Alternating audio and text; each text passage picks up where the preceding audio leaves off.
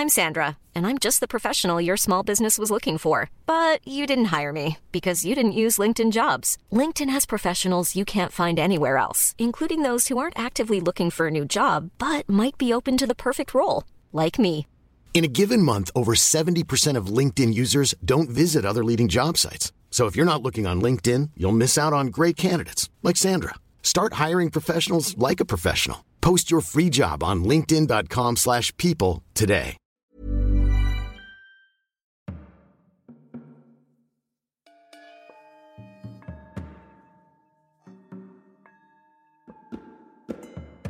Paranormale Verbrechen.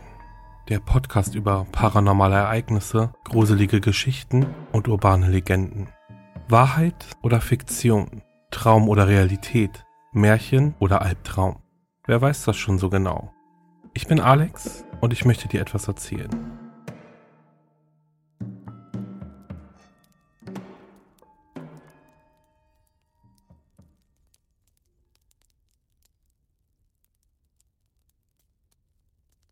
Wahlnacht Smith machte eine recht gute Figur und zeigte ein freundliches Lächeln, das so gar nicht zu dem schmutzigen Stil passte, den er während seiner Wahlkampagne an den Tag gelegt hatte. Wortreich hatte er auf Minderheiten eingedroschen, Feindschaften gesät und in den Köpfen der Menschen Bilder von Hass und Zwietracht aufgebaut, wo er nur konnte. Er hatte Bevölkerungsgruppen gegeneinander aufgehetzt, bis in einigen Teilen des Landes bürgerkriegsähnliche Zustände und es sogar tausende Tote gegeben hatte.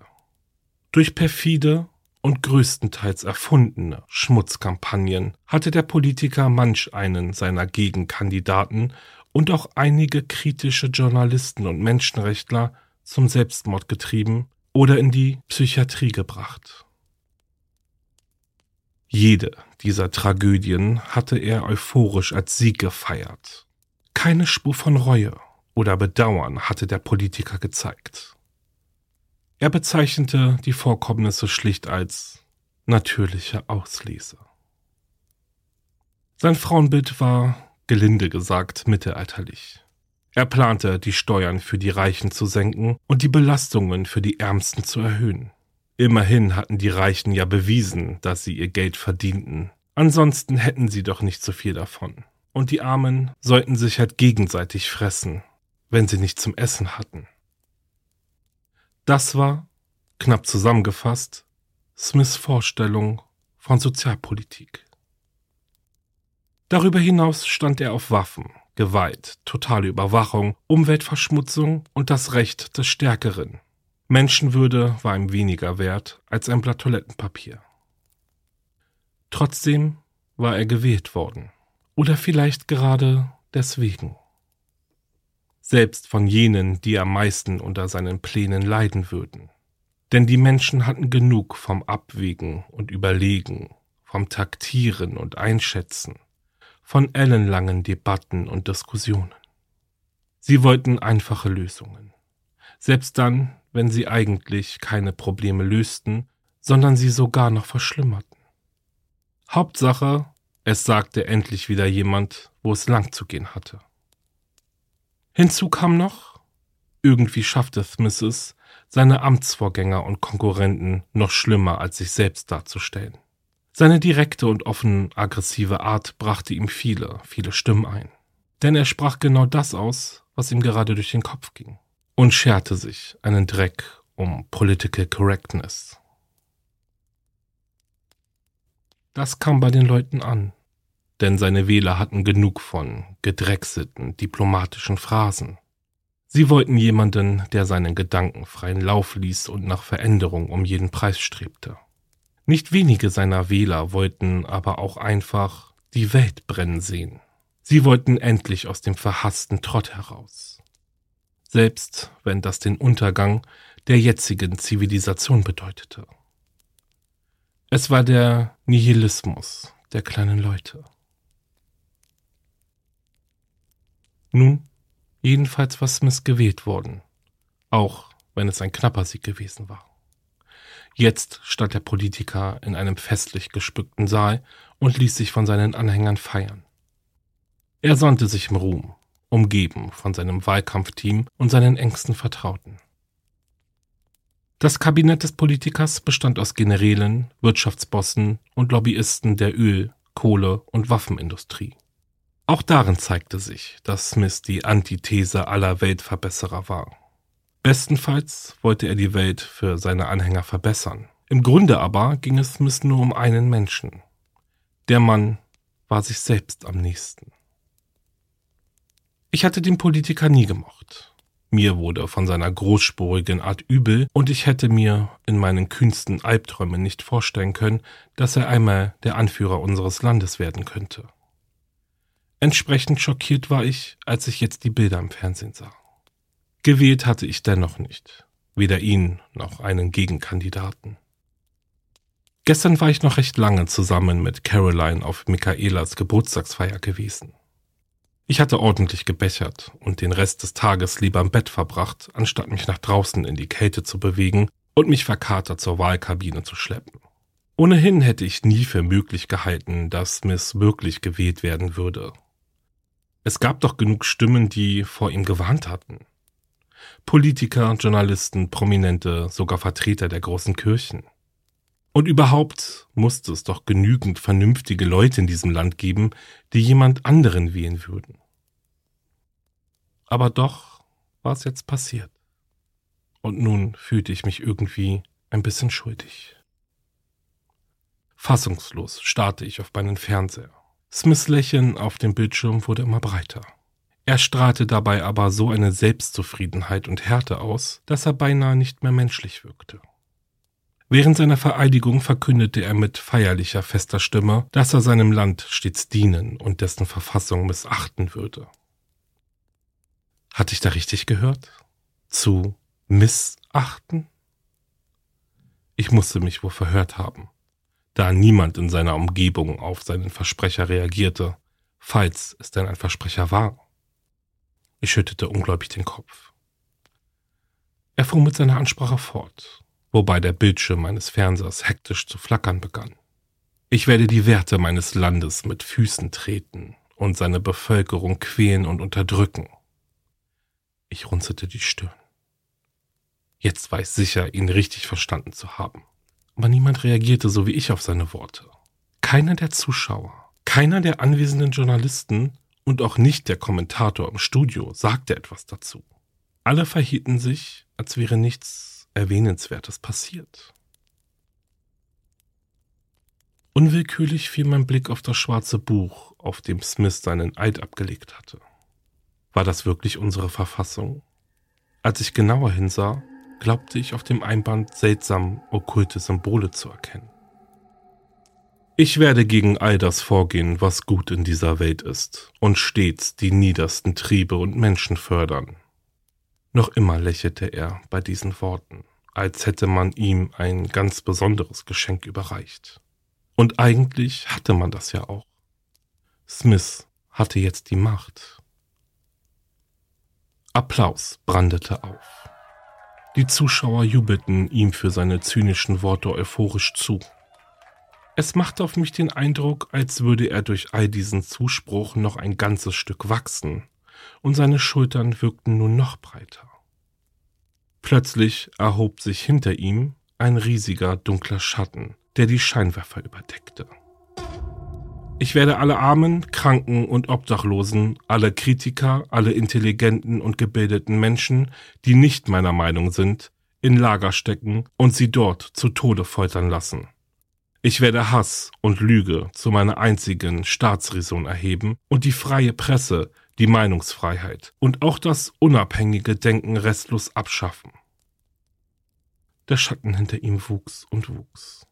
Das übertragene Bild wurde immer dunkler. Die Farben verfälschten sich wie bei einem kranken Photoshop-Filter, und der Kommentator im Fernsehen sagte, eine ergreifende und inspirierende Rede. Smith straft alle Kritiker Lügen, die ihm Unfähigkeit vorgeworfen haben. Wir sehen hier einen wirklich großartigen Staatsmann vor uns. Wie konnte der so etwas sagen? Hörte er nicht die gleiche Rede wie ich? War ich verrückt geworden? Ich musste mich beruhigen. Erst einmal tief durchatmen. Wahrscheinlich war die Party gestern einfach zu wild gewesen. Ich griff zur Fernbedienung, um die Übertragung abzuschalten. Aber es funktionierte nicht. Ich sah Smiths selbstzufriedenes Gesicht weiterhin glasklar vor mir.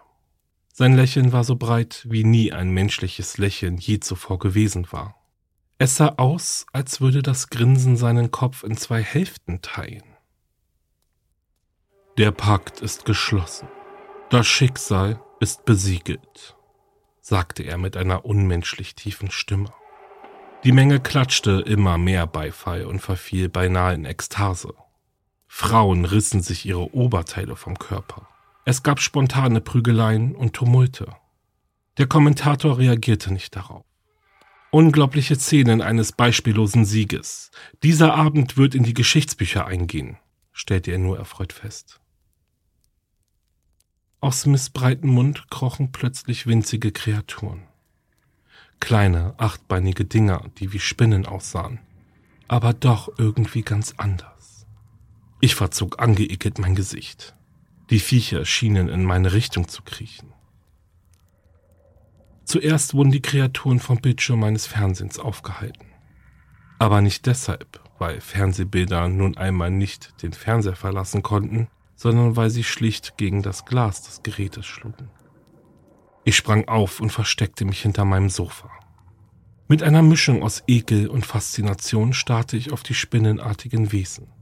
Es schienen immer mehr und mehr zu werden. Sie füllten bald den ganzen Fernseher, bis ich das eklige Grinsen von Smith nicht mehr länger erkennen konnte. Doch ich hörte noch immer seine Worte. Ich werde die Wahrheit verbieten, ich werde die Menschlichkeit verbieten. Ich werde das unabhängige Denken zum Verbrechen erklären. Der Pakt ist geschlossen. Das Schicksal ist besiegelt. Das Glas des Fernsehers bekam immer mehr Risse.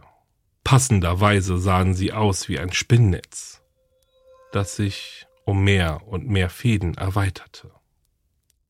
Einen Moment lang hielt das dicke Glas noch stand.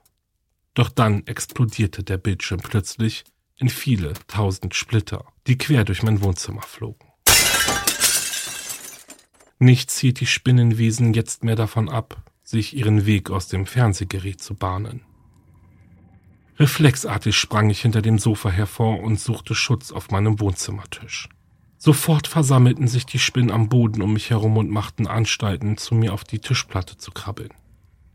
In Ermangelung geeigneter Objekte bückte ich mich schnell und griff zu der Fernbedienung auf dem Tisch, die ich jetzt wie eine Waffe in meiner Hand hielt, bereit, um diese kleinen Kreaturen abzuwehren. Sie umlauerten mich, schienen mir aber jetzt nicht mehr näher zu kommen. Und so hatte ich Zeit, diese widerlichen Viecher zu betrachten. Angewidert verzog ich mein Gesicht. Die Dinger sahen mit ihren acht Beinen und den haarigen Körpern zwar aus wie Spinnen, doch ihre Augen erinnerten an Kameralinsen. Ihre Kieferklauen bestanden aus blitzendem, scharfem Metall. Während aus meinem verwüsteten Fernseher immer noch die euphorische Stimme des Kommentators dröhnte, setzte das erste der Spinnenviecher zum Angriff an. Während der begeisterte Moderator rief, ein großer Mann für ein großes Land. Hi Smith. Das Spinnenvieh sprang vom Boden aus direkt auf Höhe meines Kopfes. In letzter Sekunde schaffte ich es, die Kreatur mit meiner Fernbedienung wie einen Baseball von meinem Gesicht wegzuschleudern. Als das Vieh auf meine Waffe traf, ertönte ein metallenes Geräusch. Entsetzt stellte ich fest, dass ein Teil der Plastikverkleidung meiner Fernbedienung abgebrochen war. Im Hintergrund steigerten sich die Stimmen im Fernsehen zu einem beruhigenden, gespenstischen Kanon. Hi, Smith, und der Pakt ist geschlossen. Das Schicksal ist besiegelt. Hi, Smith, der Pakt ist geschlossen. Das Schicksal ist besiegelt. Ertönte es immer lauter werdend im Wechsel. Schon machte sich das nächste Spinnenwesen bereit zum Angriff. Dutzende folgten ihm. Ich weiß nicht wie, aber ich schaffte es, sie mir vom Leib zu halten. Ich versuchte, mit meiner ledierten Fernbedienung ihre metallenen Körper zu zerschmettern und ihre Kameraaugen zu zertrümmern. Doch es dauerte nicht lange, bis mich die Situation vollends überforderte. Die Masse dieser ekligen Dinger drohte meinen Körper zu zerdrücken, so wie die nervigen Stimmen aus dem Fernseher mein Gehirn. Sie schlugen mit ihren scharfen Kieferklauen in die Haut an Beinen, Armen und Oberkörper und brachten mir so tiefe, blutende Fleischwunden zu. Besonders schienen sie es aber auf Wirbelsäule und Rückenmark abgesehen zu haben. Ich wand mich, trat und schlug mit der Kraft der Panik um mich. Doch verzweifelt musste ich feststellen, dass ich keine Chance gegen diese kriechende Übermacht hatte.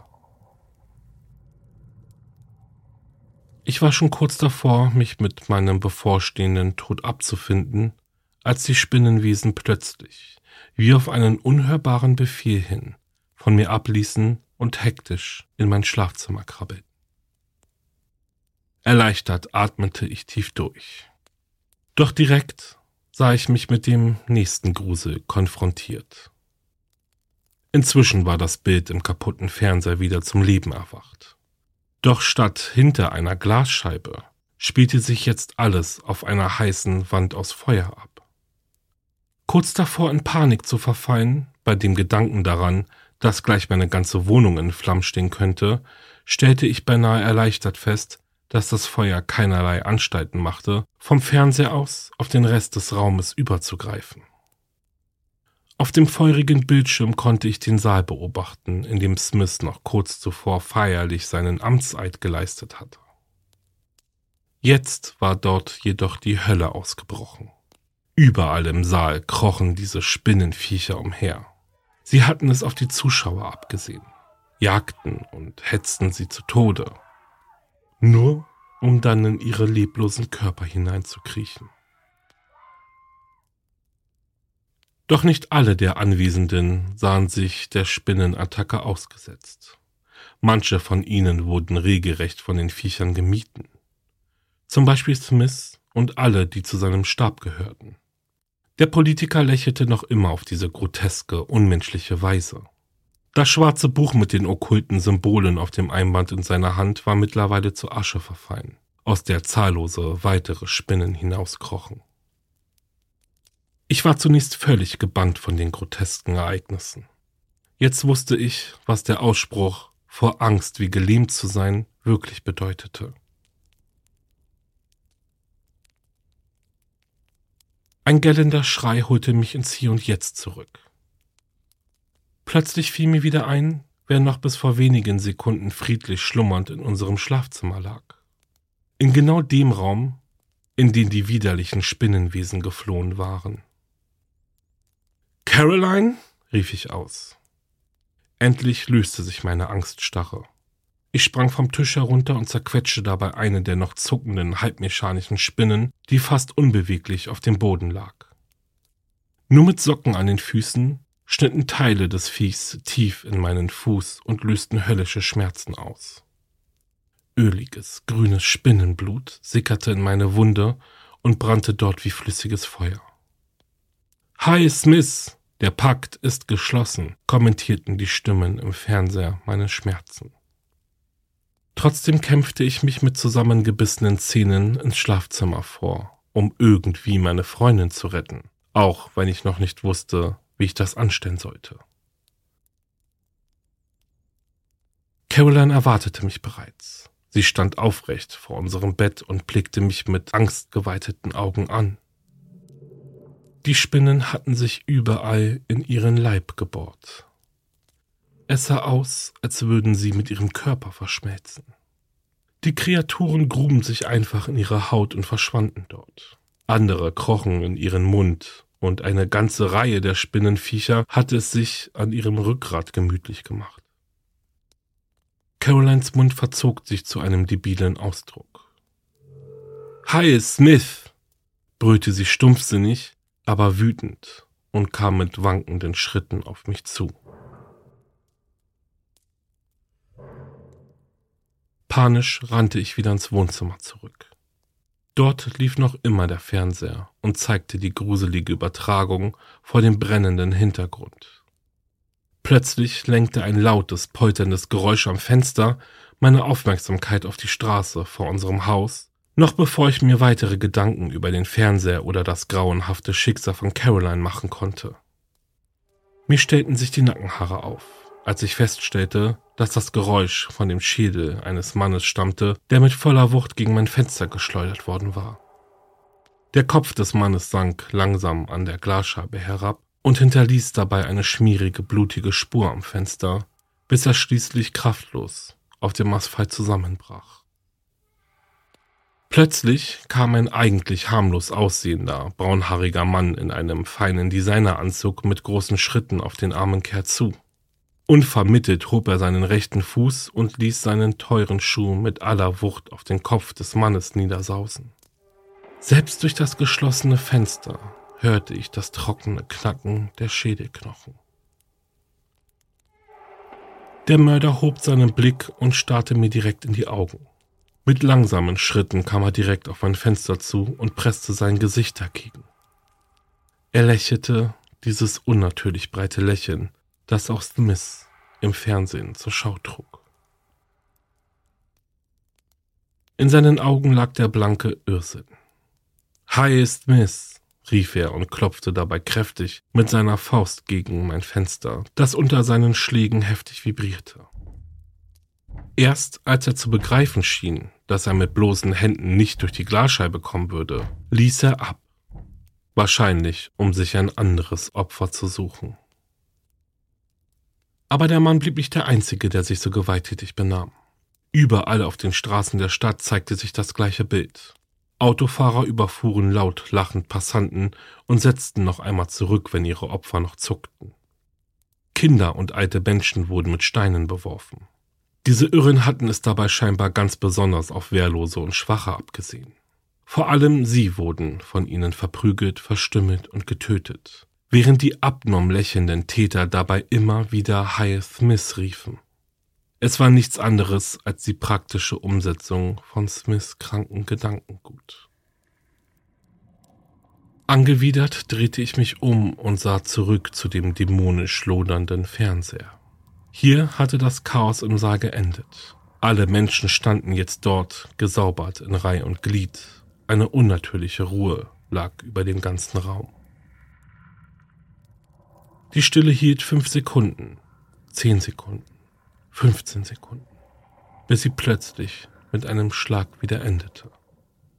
Hi Smith, riefen Tausende von Stimmen im Gleichklang. Frauen, Kinder, Männer, alte Menschen, Teenies, Hipster, Geschäftsleute, Ökoaktivisten, Linke, Rechte, Unpolitische.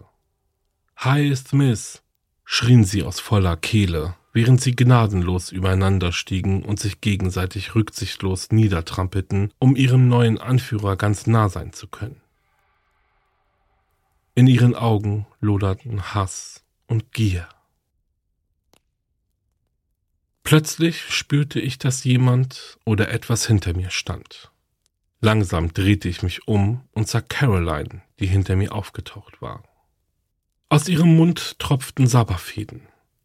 Sie starrte mich mit ausdruckslosen Augen an und rief mir Hi Smith entgegen. Es war die erste Strophe des Abgesangs auf die zivilisierte Welt.